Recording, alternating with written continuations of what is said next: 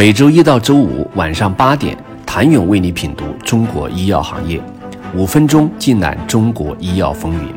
喜马拉雅的听众朋友们，你们好，我是医药经理人、出品人谭勇。十八 A 的推出，成功的在资本和药企间架起了桥梁。五年间，双方一起成长，共同面对新药研发的难度和风险这两大不确定因素。创新药企利用这一创新制度获得了高速发展，同时，当这样的效应集成后，又反过来推动了行业的发展，这都得益于十八 A 走出了自己的特色之路。从一开始，港交所就将自己的发展定位在一条既不同于国内 A 股市场，又不同于纳斯达克的道路。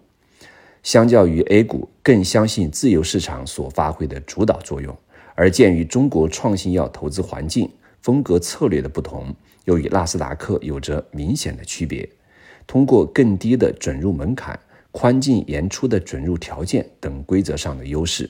十八 A 为国内创新药企业创造出大量的机会，提高了融资的效率和频率，同时结合港股投资者的差异，管控风险，达到与效率之间的平衡。可以说，十八 A 在实施中综合考虑了各方的需求，这也让港股成为国内创新药企吸引海外基金与国际接轨时的最优选，同时也让像百济神州这样的国际化公司增加了与亚洲和全球新兴市场投资者的交流，扩大了投资者的范围。正如新鲜事物必然在变化中经受考验。在带来开创性的同时，十八 A 也在五年中迎来了挑战。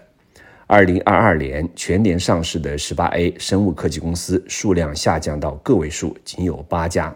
此前蜂拥上市、市值翻倍、认购火爆的局面骤冷下来，落差之下，曾经被热议的市场宠儿少了，取而代之的是高破发率与低流动性及发不出去，这些成为越来越多被讨论的话题。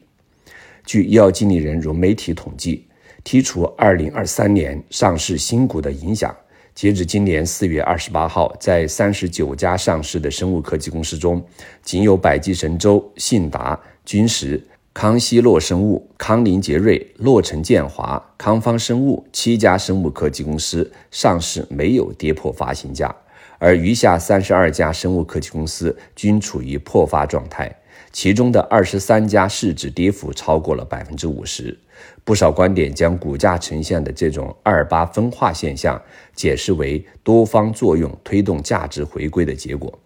具体来看，撇除上市不足一年的新股影响，市值涨幅排名靠前的生物科技公司的确显现出了时间的价值。市值涨幅前三的公司分别为信达生物、百济神州、康方生物。与行业认知中的创新药新贵不谋而合，三家公司市值自上市到四月二十八号分别上涨了百分之二百一、一百五、九十四。下跌惨烈的多数派各有各的问题，或故事变成事故，或商业化未通过验证，或因泡沫被刺破回归价值，或运营不当裁员裁管线。以市值跌幅前三的公司，嘉禾。德奇、三叶草为例，他们上市时曾经是估值百亿的药企，不乏知名机构青睐，而今经过时间的淘洗，分别跌去约百分之九十三、八十五、八十四的市值。